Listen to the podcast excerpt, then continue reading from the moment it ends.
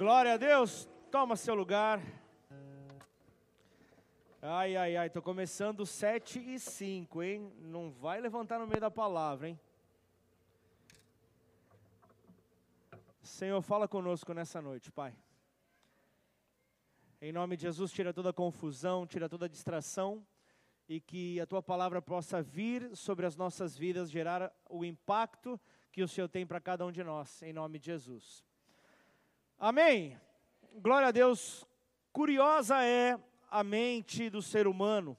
Ela facilmente ela associa pessoas, associa lugares, associa é, é, um com o outro, né, situações e por aí vai. Por exemplo, se você pensar, se te falarem a respeito de um Neymar, você vai pensar em quê? Não, não, calma, calma. Talvez essa pergunta é perigosa. Mas o que ele representa? Futebol, maravilha. Se você pensar, talvez alguém que, se, que seja mais da nossa geração, Tonhão, mas é conhecido Ayrton Senna da Silva. Quem lembra do, do Ayrton Senna? Você vai lembrar do quê? Fórmula 1 é algo normal, você associa uma coisa ligada à outra, você vai viajar para fora do país, ainda quando você cita, eu sou do Brasil, as pessoas ainda pensam, é, é futebol e mulher bonita. É isso ou não? Ainda, por mais que o futebol não esteja lá, essas coisas, é uma associação natural que é feita.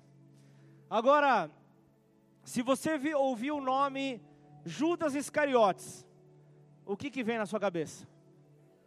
Traição. Unanimemente a palavra traição.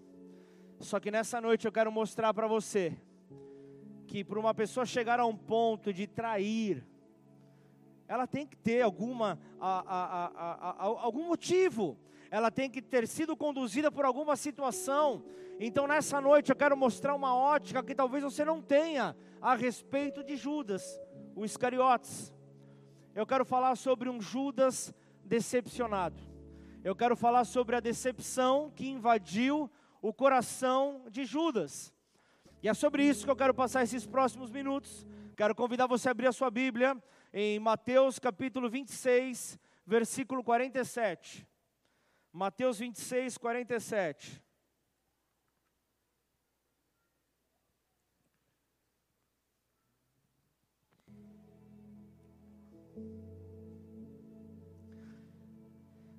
Se você não trouxe a sua Bíblia, acompanha, acompanha no telão. Mateus 26, versículo 47.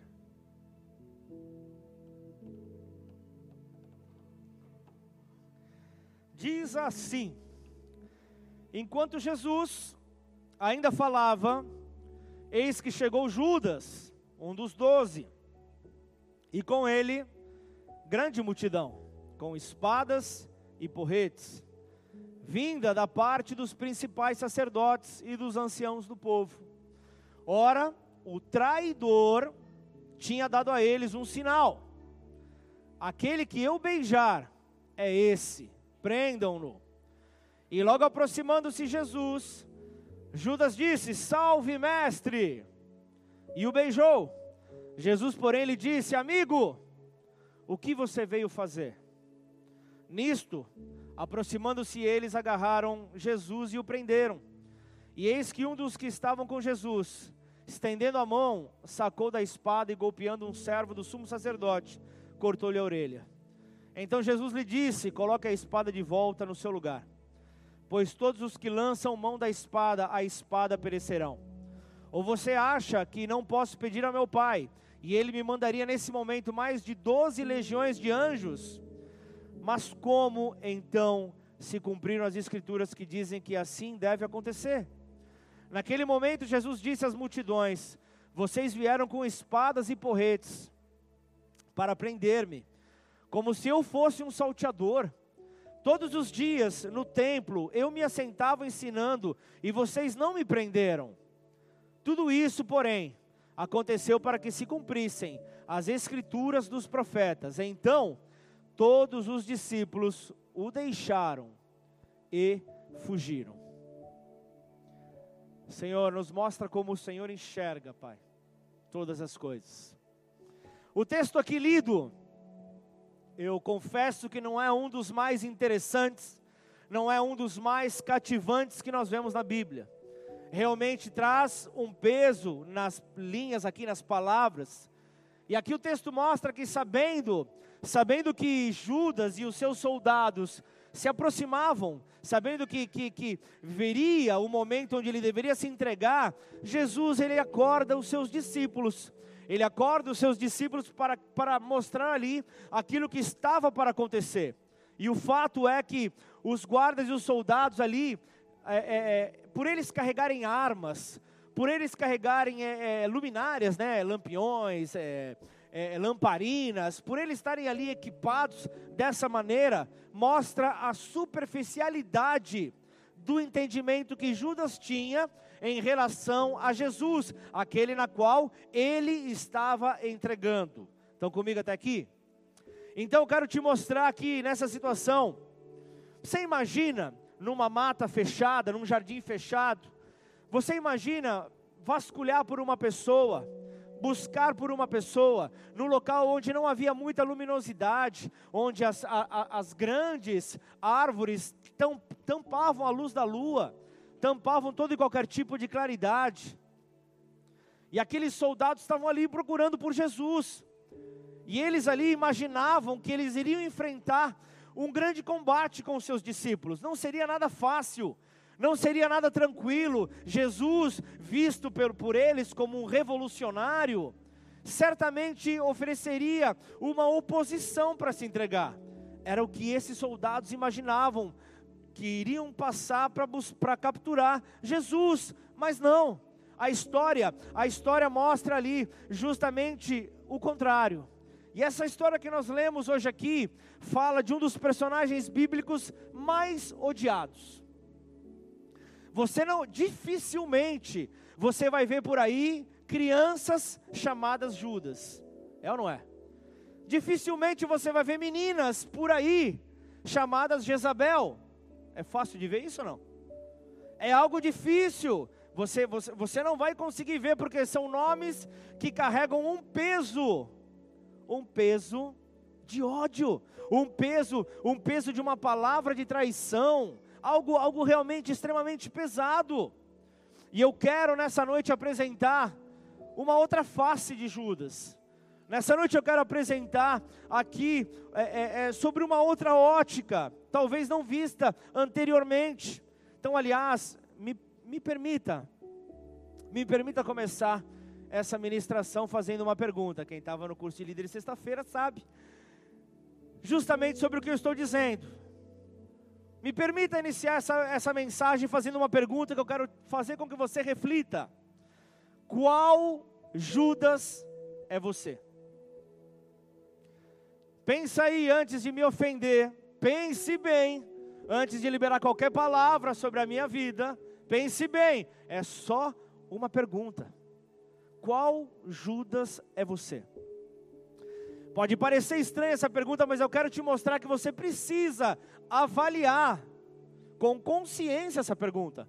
Você precisa avaliar essa pergunta realmente sem nenhum tipo de, de partidarismo, mas buscando entender quem era Judas, quais as facetas de Judas, quais as características de Judas. E eu já começo te dizendo que dentro de nós existem características de Judas.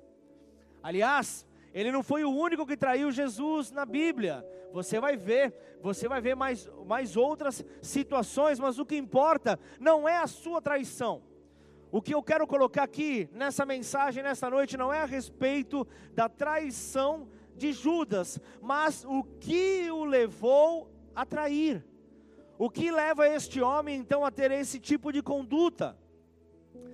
E a cena que, que, que, que eu acabei de descrever sobre uma traição, apresenta aqui uma, uma, um momento, talvez eu possa declarar como hilariante, para não dizer ridículo, um momento de extrema tristeza ou infelicidade da pessoa, porque uma pessoa vai entregar alguém, vamos comigo nessa história, uma pessoa vai entregar alguém à morte, vai entregar alguém ali a ser capturada, ele pode apresentar inúmeros sinais. Ele teria uma, uma gama extensa de sinais para apresentar. Por exemplo, aquele que eu der um tapinha nas costas, aquele que eu bagunçar o cabelo, aquele que eu elogiar a sua roupa, aquele que eu, que eu for ajudar a amarrar as suas sandálias. Tantos sinais, porém Judas resolveu escolher o pior. Judas resolveu escolher ali é, é, é, o, o, talvez o mais, o mais terrível dos sinais. Só que imagina uma coisa.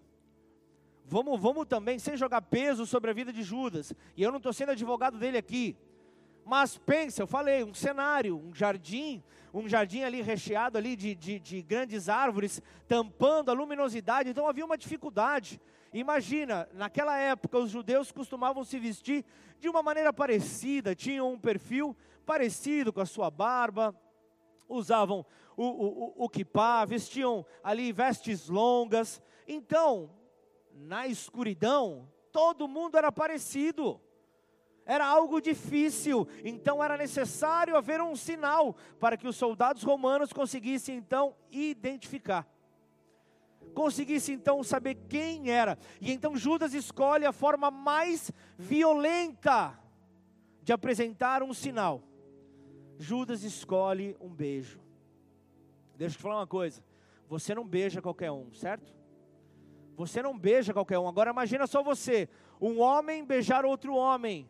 Naquela época, dois mil anos atrás, já era algo difícil de se imaginar, já era algo de, difícil de olhar. Era, é, é, era algo diferente. Há dois mil anos atrás, um homem beijar a, a outro homem na sua face era algo diferente. Só que Jesus já sabia tudo o que estava acontecendo ali. Jesus já sabia tudo o que estava acontecendo naquele local. Ele poderia ter dado qualquer tipo de resposta à altura da traição de Judas. Ele poderia ter jogado ali tanta coisa na cara de Judas: Judas, quantas vezes eu saciei a tua fome? Judas, quantas respostas eu trouxe para as tuas dúvidas? Ele poderia ter jogado tudo isso na cara de Judas. Ele poderia muito bem ter feito isso. Quantos sinais eu permiti que você presenciasse, para que você soubesse quem eu sou? Eu confiei em você, Judas. Eu confiei em você. Você, você trabalhava com as finanças aqui do, do, do, do, do, do ministério. Você era alguém da minha confiança. Jesus poderia ter humilhado com palavras a Judas. Jesus poderia ter feito isso, mas não o fez. E do que, que ele chama Judas? Amigo amigo. Jesus chama Judas de amigo, e ali vem a frase: Amigo, o que você veio hoje aqui fazer? O que te trouxe aqui hoje, meu amigo? O que te trouxe aqui? O que você veio fazer nesse lugar? Se essa frase viesse de Judas, eu até desconfiaria, porque há pessoas que se chamam de amigos, porém, não são amigos coisa nenhuma na verdade. Só que Jesus não. Jesus estava debaixo de uma palavra. Jesus ele não tinha tempo para mentir. Jesus ele não poderia ser sequer irônico. Ele estava debaixo de uma lei. Ele tinha que escolher bem as suas palavras. Qualquer palavra que ele utilizasse, ele poderia inclusive mudar o rumo da história. Vocês estão comigo ainda? Ele poderia mudar o rumo completo da história. Ele poderia trazer uma confusão ainda maior poderia ser acusado por demônios, toda a trajetória da salvação poderia ter acabado. Por isso Jesus, ele escolhia muito bem as palavras. Essa palavra amigo não foi de uma ironia, não foi uma palavra realmente de zombaria para Judas. Agora, Fernando, deixa eu te falar uma coisa. Só Jesus para ter um tipo de equilíbrio emocional numa hora dessa. Numa hora dessa, você me desculpa, se eu tivesse o tamanho do tonhão, eu olharia para Judas e falava: Judas, Judas, com todo esse efeito, né? Porque não teria, né, na época, né, a trilha sonora, nada disso, mas e eu não sou diferente do que a maioria aqui. Se você tivesse passado por uma situação dessa, eu não digo talvez de uma agressão, mas talvez de uma resposta à altura, certamente essa resposta sairia de qualquer um de nós. Mas Jesus aqui mostra uma estabilidade. Jesus ele mostra aqui um equilíbrio emocional. Certamente se nós pudéssemos vomitaríamos tudo sobre ele. Tudo que estava preso dentro de nós jogaríamos ali com a intenção de diminuir a nossa dor. Só que Jesus não precisava de nada disso. Jesus sabia muito bem que palavras, elas ferem muito mais do que tapas, ferem muito mais. Palavras são pesadas muitas vezes. Então Jesus, ele tinha um equilíbrio emocional incrível. Jesus ele apresentou um equilíbrio aqui emocional diante dessa situação que, que, que, que vai além do entendimento humano. Tá bom, ok. Mas por que então Jesus chamou Judas de amigo? Como Jesus sabia que ele estava sendo vendido por Judas, ele estava dando uma chance para que Judas pudesse se arrepender. Judas, eu sei, eu sei o que vai acontecer é, é, daqui a pouco. Eu sei, eu sei tudo que vai vir sobre a sua vida, principalmente com a sua alma, com as suas emoções. Judas, eu sei, vai ficar pesado para você. Eu sei, eu sei que o, o que o diabo quer fazer com você é justamente a destruição. Quando cair a ficha, quando você entender o que você fez, vai ficar pequeno para você. Só que aí, Judas, vai ser tarde. Só que quando você entender tudo isso, vai ser tarde demais. Quando você percebeu que você vendeu o Filho de Deus por 30 moedas de prata, vai ser tarde demais, e foi o que aconteceu. Ele é tomado por um desespero. E sabe de uma coisa, igreja? O desespero fecha as, as janelas da inteligência. O desespero fecha as nossas, a, a, as nossas janelas da, intelig, a, da inteligência humana. A inteligência humana fica paralisada diante do desespero. Não, não conseguimos reagir com inteligência, porque o desespero nos paralisa. O desespero trava a nossa inteligência, e sem inteligência, a pessoa ela vai agir por instinto. Sem inteligência, a pessoa vai agir por instinto. E, e, e deixa eu te falar uma coisa: por instinto, uns matam, por instinto, uns ofendem, por instinto, uns tiram a sua própria vida. Foi o caso que aconteceu aqui com Judas um pouco mais à frente. Eu, eu não chamaria Judas de amigo. Agora Jesus chamou. Jesus chamou Judas de amigo. E aí depois de dois mil anos, não importa, Ele está dizendo aqui para nós, Deus está dizendo para nós, não importa o que as pessoas possam fazer com você, mas cada um age de acordo com a sua natureza. Conforme a natureza que carrega, ela vai agir, ela vai reagir é algo normal, é algo natural, então Deus está nos mostrando isso. Ele sabia que dois mil anos à frente, nós teríamos contato com esse texto, nós teríamos contato com essas verdades, com esse princípio. E eu vejo que uns carregam uma natureza ruim, outros carregam uma natureza cristã. E a natureza cristã fala sobre perdão, a natureza cristã fala sobre reconciliação, a, nat a natureza cristã fala de amor. E deixa eu te falar uma coisa: essa natureza cristã deve estar de acordo com a nossa natureza. Nós precisamos praticar essa natureza, devemos nos esforçar para torná-la real nas nossas vidas. Por mais difícil que possa parecer, porque quem age por vingança, por vingança acaba sofrendo. Quem age dessa maneira acaba colhendo essa semente, é, esse fruto, melhor dizendo. Jesus estava dizendo que aquele que vive pela espada, pela espada morrerá. Ele estava trazendo aqui um princípio grande. Aquele que só sabe brigar, é, é, aquele que só sabe gritar, vai terminar os seus dias da mesma forma. Sobre briga, sobre gritos. Perdido. Então Jesus estava trazendo clareza, mas ou mais tarde, Jesus sabia que nós iríamos então ouvir essa mensagem. Por isso, ele já estava ali olhando para mim e para você. Ele já estava olhando ali para aquilo que nós teríamos contato, para que então a ministração de perdão, a ministração de compreensão, estivesse então nos alcançando, estivesse em pleno 2024, fazendo aqui a diferença sobre as nossas vidas. Então, como eu falei no início, como eu falei no começo dessa mensagem, eu não quero pregar nessa noite sobre um Judas traidor. Eu não quero trazer esta ótica, eu não quero trazer isso. Eu quero apresentar um lado que talvez você não tenha visto, que é o lado do Judas decepcionado. Como a decepção nos leva a ter atitudes que nós, nos leva ao arrependimento, nos leva a uma frustração. Então, analisando a vida de Judas, analisando a vida dele, eu posso ver que ele não vendeu Jesus, porque ele viria futuramente a ser crucificado. Mas eu vejo aqui que ele, ele, ele, ele, ele andou três anos e meio com Jesus, ele viu Jesus fazer grandes coisas, grandes sinais, coisas que nenhum outro ser humano que pisou na terra chegou a fazer. Foi isso que Judas teve acesso. Judas viu milagres, Judas viu sinais, Judas viu é, é, Jesus restaurar ali é, a saúde do coxo, a saúde do cego, tudo isso do seu lado, Judas estava do lado, Judas pôde ver cada um desses sinais. Ele estava com Jesus quando Jesus multiplicou cinco pães e dois peixinhos. Judas estava lá, viu Jesus alimentar uma multidão. Judas estava lá. Ele, ele ouviu Pedro, Tiago e João contar a história da transfiguração. Ele viu ali o relato, as palavras ali no alto daquele monte. Ele viu.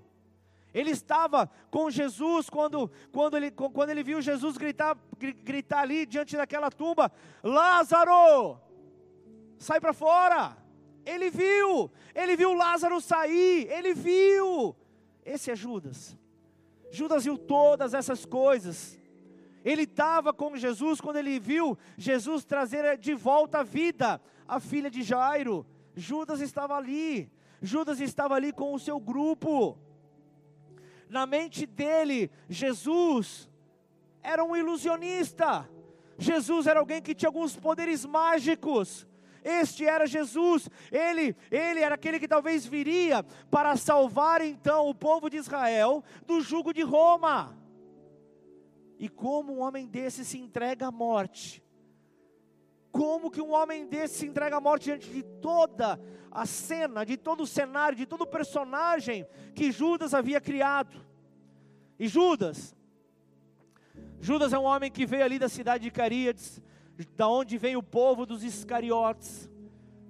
Você vai ver ali também que, que desse mesmo lugar vai vir ali é, é, um personagem bíblico também chamado Barrabás, que você conhece.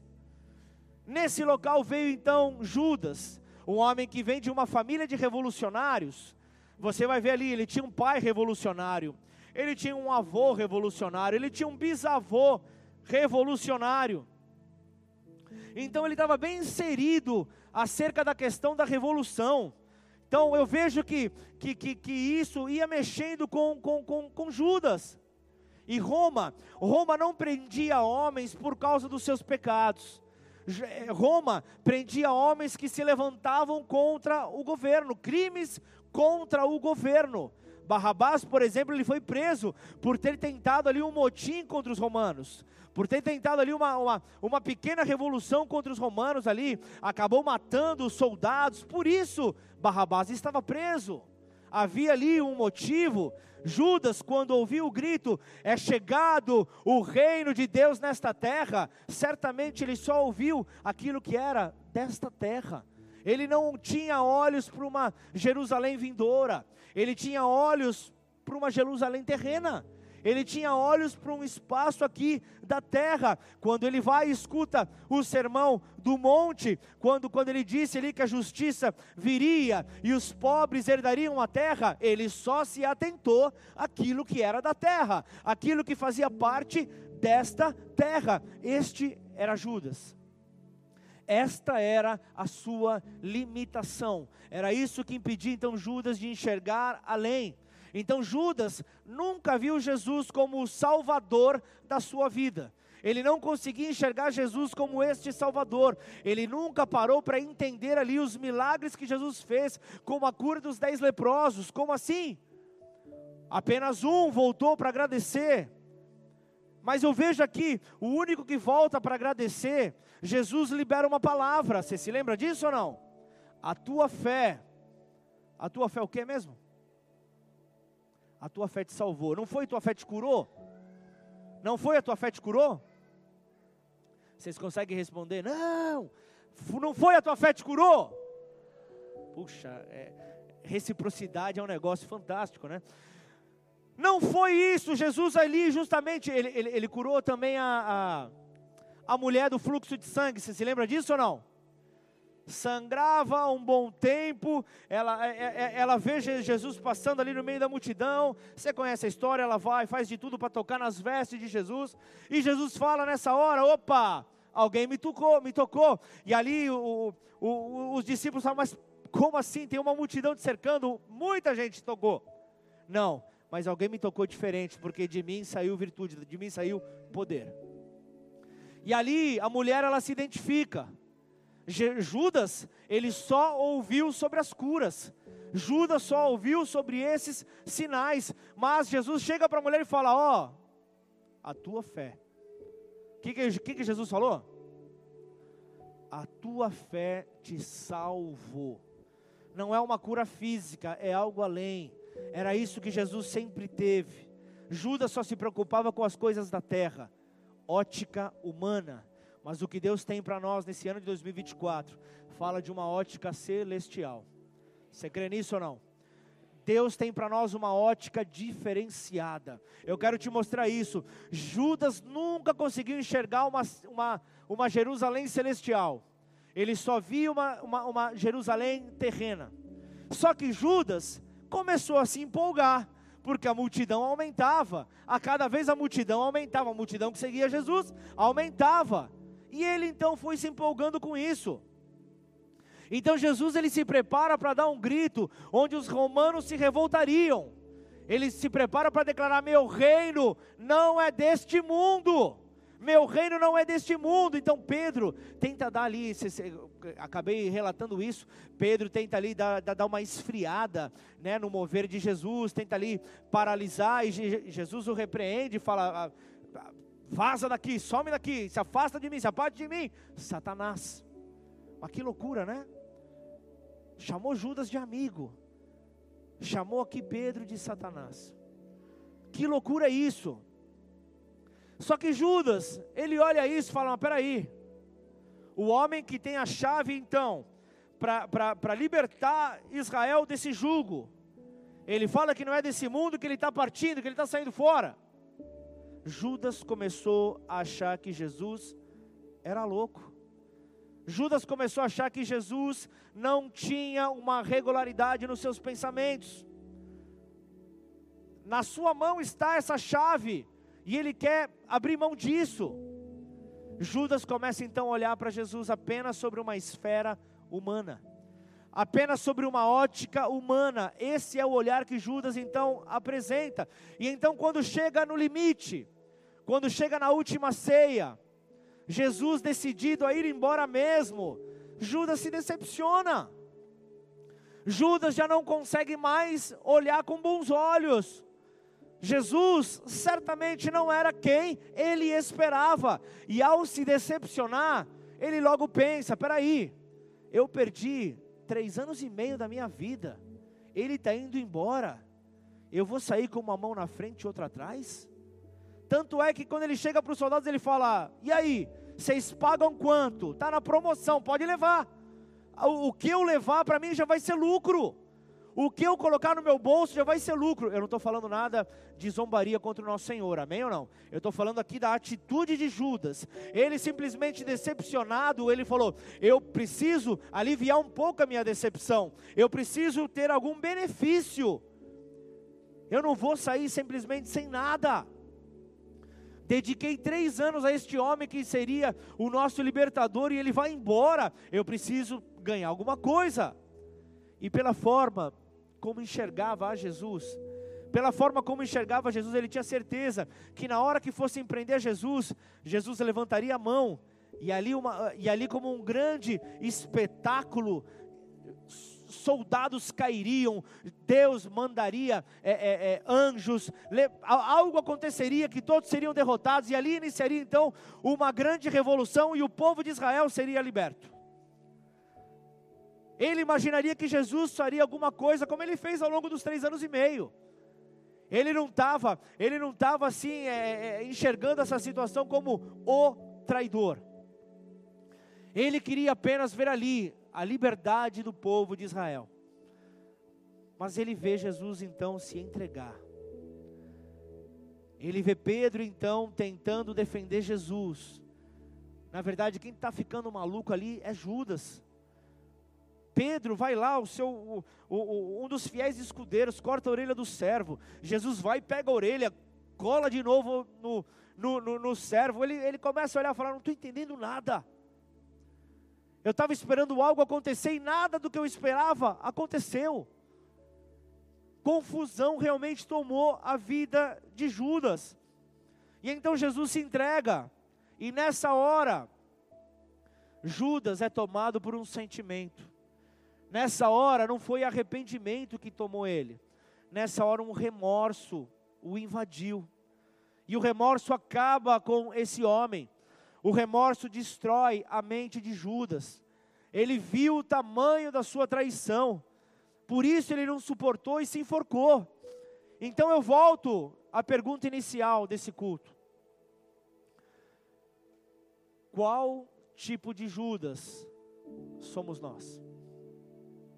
Aquele que está decepcionado com Jesus, aquele que trai Jesus. Eu quero te mostrar também um outro lado de Judas. Pergunta qual? Eu não ouvi. Que tipo de Judas? Eu quero te mostrar aquele que nunca viu Jesus como Deus. A pergunta é: que tipo de Judas somos nós? Que tipo de Judas nós carregamos? Aquele que nunca viu Jesus como Deus, ele o seguia pelos seus sinais, ele seguia pelos seus milagres, e quando veio a hora da prova, quando veio a hora da luta, ele abandonou Jesus. Então, esses tipos de Judas, nós vemos espalhado pelas igrejas há mais de dois mil anos. Esse tipo, esses tipos de Judas nós vemos espalhado por tudo quanto é lugar. Pessoas que entram na igreja apenas pela busca de um milagre. Entram na igreja apenas para tentar fazer negócios comerciais. Pessoas que entram à igreja apenas para buscar uma namorada, um namorado, um marido, uma esposa. Pessoas que entram à igreja buscando por um equilíbrio emocional pessoas que entram à igreja procurando um equilíbrio financeiro, pessoas que entram na igreja procurando um equilíbrio no seu casamento, ou ainda uma oração forte do pastor para que tudo mude. Eu vou lá, se o pastor orar e mudar, eu fico. Agora, se não mudar, eu saio falando mal dele. Não adianta nem dar risada, porque você sabe que isso acontece. Pessoas que buscam um milagre que o pastor possa fazer.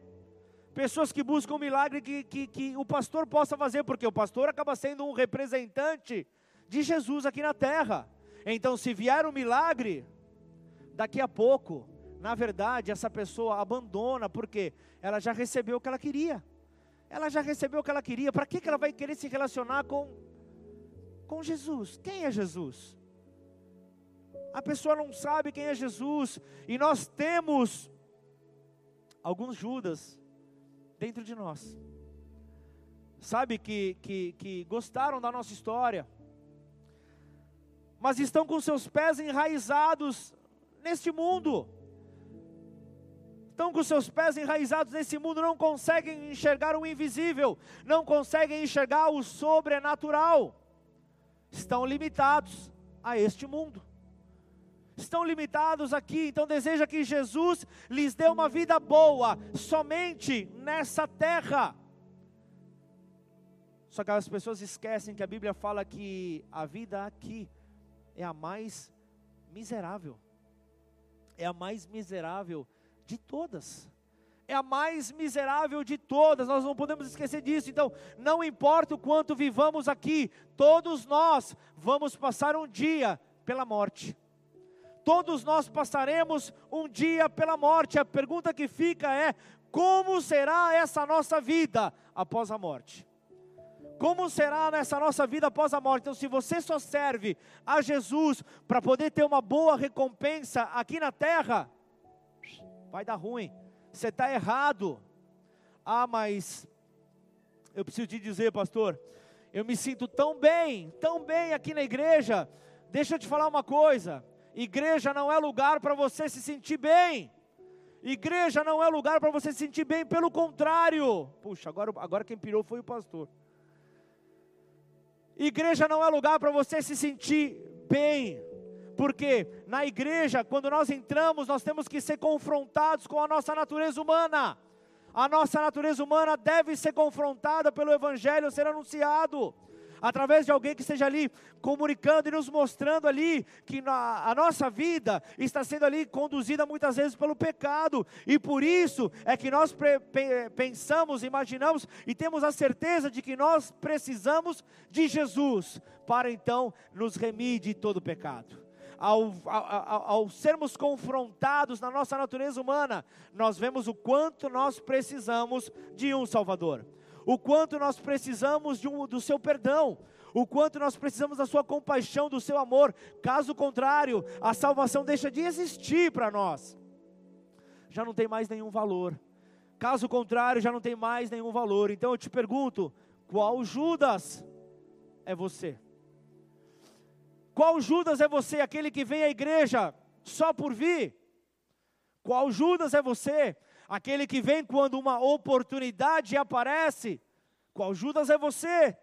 Aquele que vem quando se sente oprimido, quando se sente triste, ah, mas porque hoje, hoje eu estou precisando ir à igreja. Quem é você? Qual tipo de Judas é você? Quantas pessoas estão vindo à igreja hoje e depois ficam um mês sem aparecer? Ah, até porque mês que vem vai ter de novo, não tem problema são pessoas que não são tomadas pelo temor a Deus, e quando falo de temor, não é um medo por Deus, mas é uma admiração, um respeito e, uma, e um entendimento, uma conclusão de que nós precisamos dele para todas as coisas. Nós precisamos dele para todas as coisas, mas a minha pergunta é: por que, que essas pessoas oscilam tanto? Por que, que essas pessoas oscilam tanto? Eu tentei arrebentar minha cabeça para tentar chegar a uma conclusão e só imagino que exista uma resposta. Essas pessoas não entenderam quem Jesus é ainda. Essas pessoas não conseguiram entender quem Jesus é ainda elas só conseguem saber que, que, que, que, que, que servem na igreja, é, é, é, conseguem ali, imaginam muitos que, que essa igreja possa ser um consultório, um consultório terapêutico, onde os seus problemas são apresentados e logo, por meio de palavras, uma resposta para um alívio virá, como que um remédio. Só que não. Igreja não é um consultório terapêutico. Igreja não é o lugar, o, o, a, a igreja na verdade ela é um hospital, onde o médico dos médicos vem para tratar aqueles que estão doentes. Igreja não é um lugar para você ouvir uma boa música. Igreja não é para você escolher ali, eu quero ver, será que hoje vai tocar a minha música preferida? Igreja não é karaokê. Nós temos que entender isso. Igreja não é um karaokê, igreja é a porta do céu. A igreja é a porta do céu, nós temos que entender que estamos diante dessa porta. E se nós entendermos quem é a porta, João 10 fala: Jesus, Ele é a porta, Ele nos conduz ao céu. E se nós então entendermos quem Ele é, haverá salvação sobre a minha casa, sobre a tua casa. Você pode glorificar o nome do Senhor?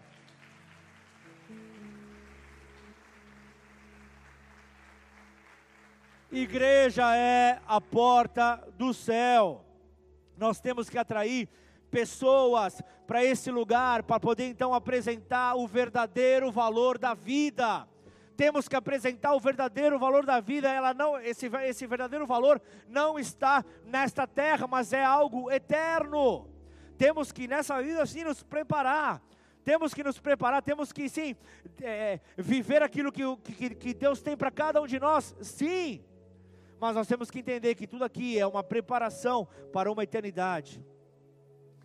Jesus, Jesus ele, ele já veio à terra, ele retornou ao Pai, ele voltará para resgatar a sua igreja, para levá-la para a eternidade, para levá-lo então para um tempo de, de, de, de, onde não haverá mais choro, não haverá mais ranger de dentes. Então, quando nós temos dentro da igreja Judas, que só vê Jesus como um revolucionário, quando nós temos pessoas assim que só veem Jesus como um mágico, como um ilusionista e não como um Deus salvador, nós somos aquele, aqueles que se decepcionaram. E deixa eu te falar uma coisa: quem aqui já não se decepcionou com Deus?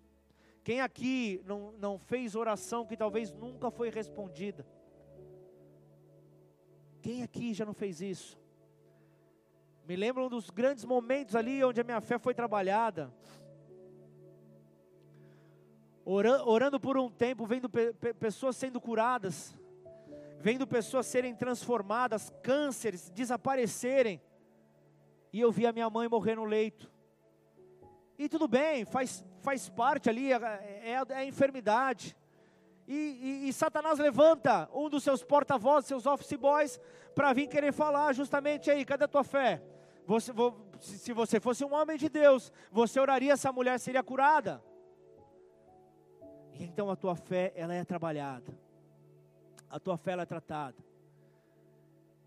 Só que eu não quero, eu não quero ser como, como pessoas que muitas vezes usam Jesus como alguém que possa oferecer alguma coisa. Se de repente as coisas não acontecem, eu vou embora. Esse eu não quero ser. Eu não quero ser esse. Decepcionados porque não, não, não conhecem de verdade. Porque se conhecêssemos a Deus de verdade, acreditaríamos que todas as coisas cooperam para o bem daqueles que amam a Deus. Ainda que você não entenda, mas o que essa situação tão dura, tão difícil, coopera para o meu bem, é para você realmente entender que essa situação que poderia parecer tão grande para você, essa situação não te matou. Você conseguiu sobreviver, conseguiu passar, conseguiu atravessar. Hoje há uma marca em você e essa marca vai servir de testemunho para poder então auxiliar outras pessoas nessa terra. E então você vê, tudo coopera para o bem daqueles que amam a Deus. Talvez hoje você não tenha entendimento para ver o que é que cooperou, mas você vai ver no tempo certo do Senhor que você vai ter esse entendimento. Você vai conseguir então, então ter esse entendimento da parte do Senhor. E tudo então na nossa vida vai virar uma experiência. Então, igreja, não salte do barco. Não salte do barco você tem muito mais do que as pessoas lá fora têm. Você tem ali uma, uma, uma fé, se, se, se ligada ao Senhor, será chamada de uma fé inabalável. E essa fé te torna diferente do que o mundo lá fora. Portanto, não salte do barco. Semana passada, eu participei de um velório de um pastor, pai, pai de um grande amigo meu aqui da, da cidade. Pastor Bob, o criador, o fundador aqui da Igreja Batista Livre, lá no, no Jardim Macedo. Talvez o, o, o culto de adoração mais marcante que eu já vivi. Eu já entrei, dei de cara com o filho, dei um abraço no pastor John, falei, meu irmão, puxa, que Deus traga conforto.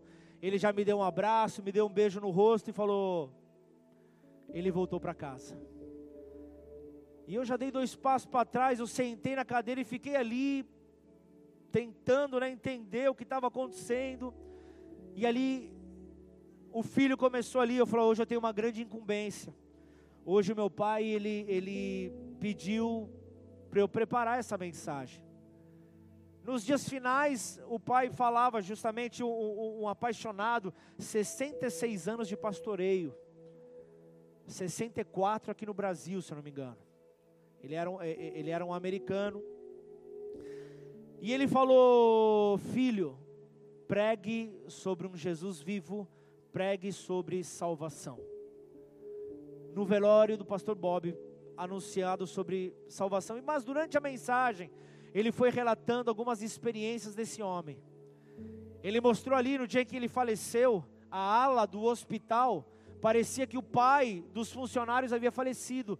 Tamanho o, a, a, o Cristo vivo dentro dele havia tocado aquelas pessoas. E eu saí daquele velório dizendo: Eu quero um dia, eu quero um dia poder viver o que esse homem viveu. Eu quero um dia poder ver realmente a, a, a minha vida impactando pessoas dessa maneira. Senhor, eu quero, ali, ali eu fiz uma, uma, uma, uma oração, Senhor, eu quero realmente te, te entender, te conhecer profundamente. E eu me lembro que essa oração só terminou ali, a resposta parece que veio na última palavra que o pastor John fez ali. O pedido feito foi: anuncie as boas novas. Anuncie as boas novas da salvação. Sabe, igreja, não temos tudo o que, o que nós queremos, mas Deus, Ele não tem deixado faltar nada sobre as nossas vidas. Isso é uma demonstração de que Ele não quer filhos mimados, mas Ele quer filhos realmente que estejam ligados a Ele. Então, quando nós entramos pelas portas da igreja, nós não podemos entrar como mendigos na fé. Nós não podemos entrar como pedintes, esperando encontrar um Deus que seja como um gênio da lâmpada fazemos um pedido e esse pedido vem. Não podemos entrar dessa maneira. Aqui é muito mais do que isso, igreja. A igreja é muito mais do que isso. Não, você não pode servir a Deus apenas por aquilo que Ele pode te oferecer, mas sirva a Ele por aquilo que Ele já te deu. O seu nome escrito no livro da vida.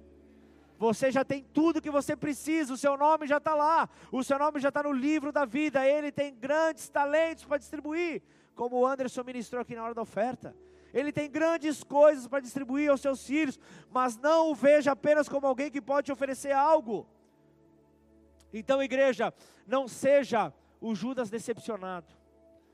Não seja o Judas decepcionado, não seja o Judas que não enxergava Jesus como Deus não seja Judas que o traiu, não seja esse. Então, igreja, não traia a Jesus.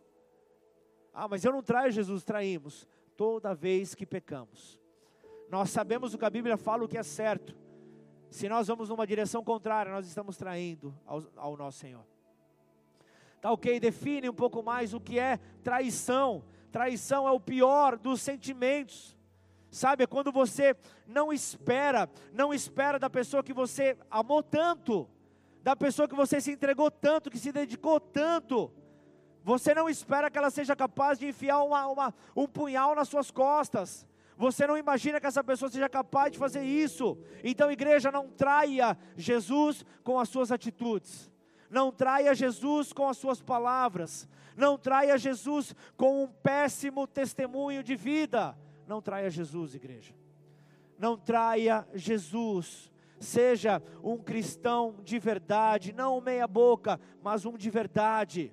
Não tenha vergonha de ter um pastor na qual você compartilha as suas dificuldades, compartilha as suas dores, compartilha as suas lágrimas. Não tenha vergonha de pertencer a uma igreja, não tenha vergonha. Não tenha vergonha, não tenha vergonha de agir dessa maneira, não tenha vergonha.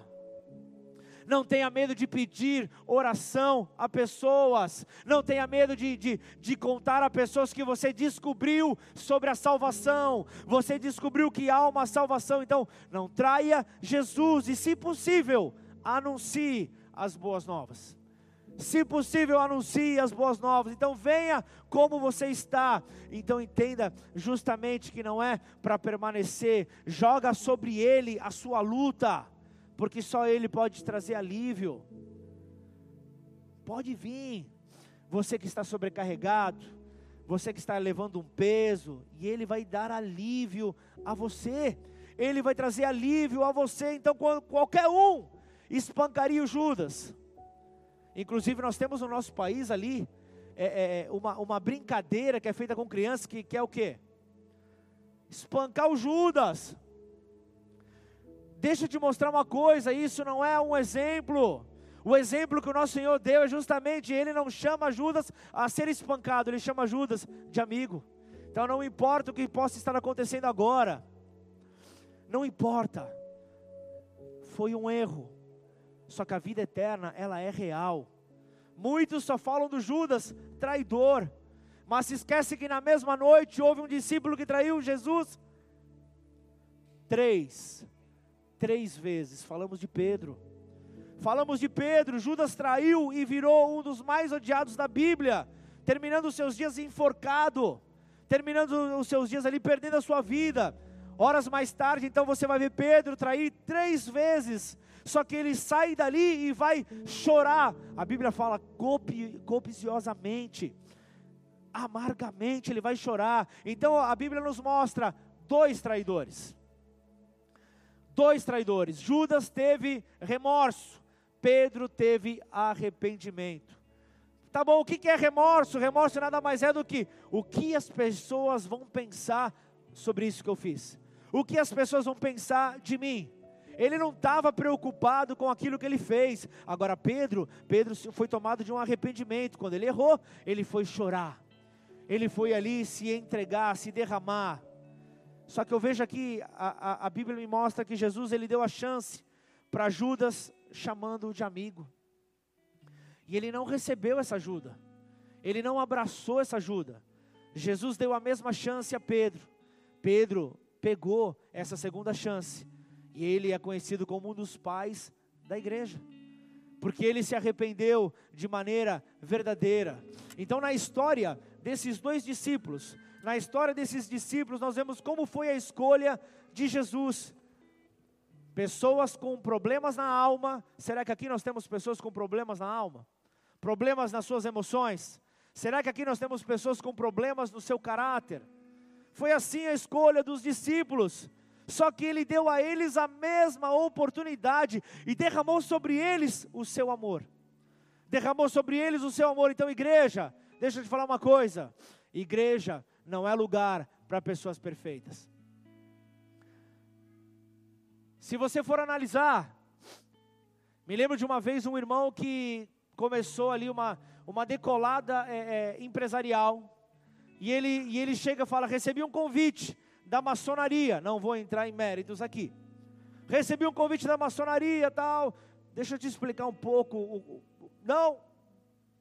Eu quero relacionamentos. Foi, bateu lá e voltou. A maçonaria não aceitou o cara porque ele era amaziado.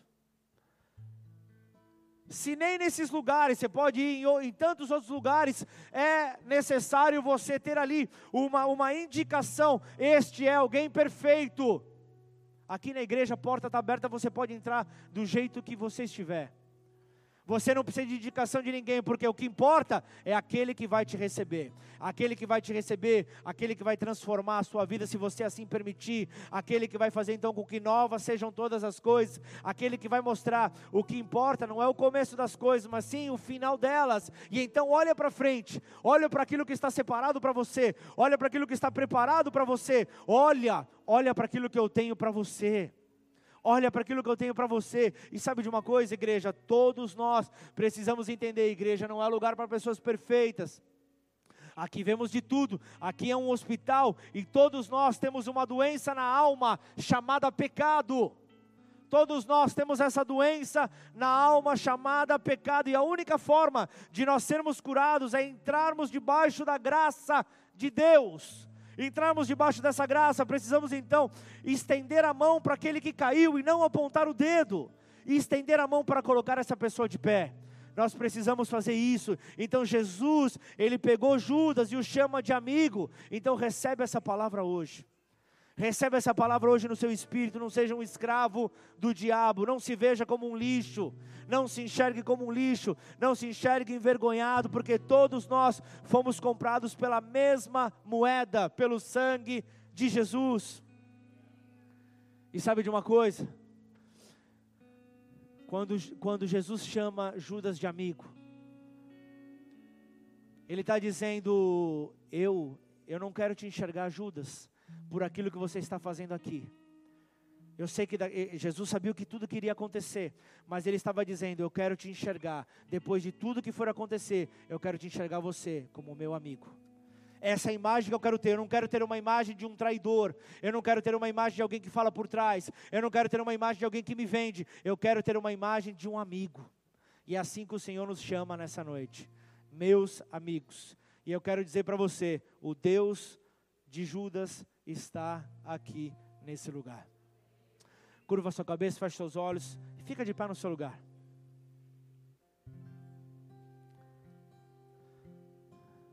O Deus que amou Judas, o Deus que amou Pedro, o Deus que te amou. Ele está nesse lugar. Ele está aqui te dando a mesma oportunidade que ele deu a Judas, a mesma oportunidade que ele deu a Pedro. Ele dá aqui a você. Que você possa nessa hora colocar a sua vida diante dele. Coloca ali como tem sido os seus passos até aqui. Coloca a, a, as lutas que você tem vivido na sua mente. Coloca ali as dificuldades que você tem para abandonar velhos hábitos, abandonar velhas pessoas que te conduzem a velhos hábitos. O Senhor vem nos ministrando sobre isso. É tempo de abrir mão de todo o excesso. É tempo de abrir mão de tudo aquilo que nós estamos carregando desnecessariamente. É tempo de viver para Ele. Então, nessa hora, o louvor vai invadir esse lugar.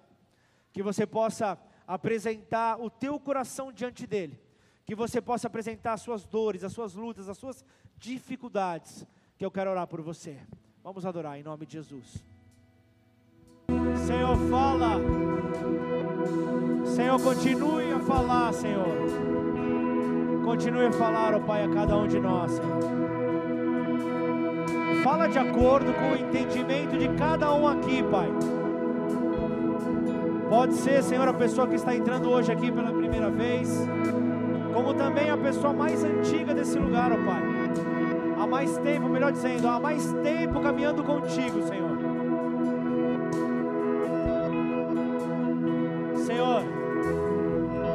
faça com que essas palavras, ó Pai, possam ser aplicadas sobre as nossas vidas, Senhor. Não nos deixe, Senhor, com que o nosso coração se endureça. Nós não queremos ser chamados de povo rebelde, Pai. Mas nós queremos ser, ó Pai, ser chamados de amigos. Queremos ser chamados de amigos, ó Pai, pelo Senhor. Profeta Isaías, em Isaías 30, ele profetiza a um povo rebelde, a um povo que estava com dificuldade de, de aceitar as palavras, aceitar a, a vontade do Senhor. E Deus traz ali uma palavra a esse povo, que Ele traz para nós nesta noite. Isaías 30, 15 diz: Porque assim diz o Senhor Deus, o Santo de Israel, o Santo de Ribeirão Preto. Assim diz o Senhor Deus, na conversão e no descanso está a salvação de vocês. Na tranquilidade e na confiança reside a força de vocês. Um povo rebelde não quer aceitar isso. Um povo de coração duro não quer aceitar isso. Mas nós, Senhor, nós somos aqueles, ó Pai, de espírito ensinável, Senhor que essa palavra possa ter vindo ao encontro, Senhor, de homens e de mulheres aqui nessa noite que estão dispostos, ó Pai, a ver a sua vida transformada, para que as pessoas possam ver o Senhor nessa transformação. Por isso, em nome de Jesus, se você está aqui não conhece ainda ao Senhor Jesus, se você está aqui e ainda não declarou com seus próprios lábios: Eu quero que o Senhor Jesus conduza os meus passos, eu quero ser guardado, eu quero ser fortalecido. Ou ainda você que caminhou com o Senhor, mas abriu mão desse privilégio, traiu a confiança dele, quebrou uma aliança com ele. Hoje é dia de estabelecer uma aliança também para aqueles que vêm caminhando, é dia de fortalecer a sua aliança. Por isso eu quero primeiro orar com esse primeiro grupo, aqueles que estão chegando, aqueles que, que, que quebraram uma aliança. Se esse é você, aí no teu lugar, levanta a sua mão. Eu quero orar com você. Repete essa oração comigo. Declara assim, Pai. Pai. Nessa noite. Nesta noite. Eu entendi. Eu entendi tudo que o Senhor, tudo que o Senhor queria me dizer, queria me dizer nessa noite, nessa noite. Eu peço ao Senhor, Eu peço ao Senhor, estabeleça uma aliança estabeleça uma aliança comigo. comigo. Eu reconheço Eu reconheço o amor de Deus o amor de sobre a Deus minha vida, sobre a minha vida, representado representado em Jesus Cristo, Jesus Cristo, o Filho o Filho que morreu que morreu e ao terceiro dia ao terceiro dia ressuscitou. ressuscitou. Por isso, Por isso, eu te recebo eu te recebo como meu Senhor, como meu Senhor, como meu Salvador, como meu Salvador, como meu Deus. como meu Deus. Muda o meu entendimento, Muda o meu entendimento. abre os meus olhos, Abre os meus olhos. abre os meus ouvidos Abre os meus ouvidos para te ouvir para te ouvir. e que assim Que assim eu possa viver eu possa viver tudo que o Senhor tem tudo que o Senhor tem para a minha vida, para a minha em vida. nome de Jesus. Em nome de Jesus. Pai, em nome de Jesus, eu quero orar também, Pai. Eu quero orar por essas vidas que se entregaram. E eu quero orar também, Senhor, por aqueles, ó Deus, que querem, ó Pai, após ouvir essa palavra, ser expostos a essa palavra. Querem, ó Pai, serem fortalecidos no Senhor. Assim como o Senhor disse a Gideão, vá nessa força que eu te dei. O Senhor fala isso para nós nessa noite, para que possamos então continuar a caminhar. Ele é quem nos guarda, Ele é quem nos santifica, Ele é quem nos afasta de toda dificuldade, toda luta, toda dor. Por isso você, você que está hoje aqui, guarde, guarde essa palavra no seu espírito, para os próximos dias que virão, para o próximo tempo que virá, a próxima estação sobre a tua vida. Não salte do barco, seja alguém que, que caminha sobre uma natureza, uma natureza de Cristo, uma natureza de perdão, uma natureza que não aceita colocar uma palavra contrária a outra pessoa, uma pessoa que, que, que ao ter qualquer tipo de diferença, senta para resolver, não querendo colocar ali uma imposição, não querendo derrubar a outra pessoa, mas tentando trazer um acordo, uma reconciliação. Assim nós, como a tua noiva, Senhor, a noiva de Cristo, a igreja do Senhor, nós queremos, ó Pai, viver passos retos que o Senhor tem para cada um de nós. Que possamos assim, Senhor, cada um com, com o seu entendimento, possa crescer em Ti, Senhor. Não nos deixe, Pai, vir até a Tua casa, não, não nos deixe apenas com um limitado conhecimento de quem o Senhor é. O Senhor não é um gênio da lâmpada, o Senhor não é alguém que distribui presentes aleatoriamente, sem nenhum tipo de critério. O Senhor é um Deus salvador. O Senhor é um Deus que colocou o nosso nome escrito no livro da vida, e isso garante para nós então a eternidade, se assim nós permanecermos nesse plano que o Senhor entregou para cada um de nós. Por isso, aí do teu lugar, que você possa, ao ouvir o nome dEle, não apenas como uma canção, declarar que não há nome mais lindo que o dele, mas que ao ouvir o nome dele, você possa ser tomado de um íntimo, de uma íntima compaixão, que você possa ser tomado realmente de, de, de um fogo do Espírito e, e, e ao ouvir o nome dele, você não possa ficar parado. Do seu jeito, você anuncie as boas novas da salvação.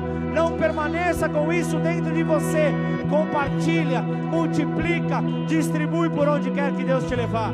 Em nome do Senhor Jesus, só aquele, só aquele que nessa noite recebeu essa palavra, entendeu que, que a ausência, a ausência do entendimento é uma dor, a ausência do entendimento traz consequências.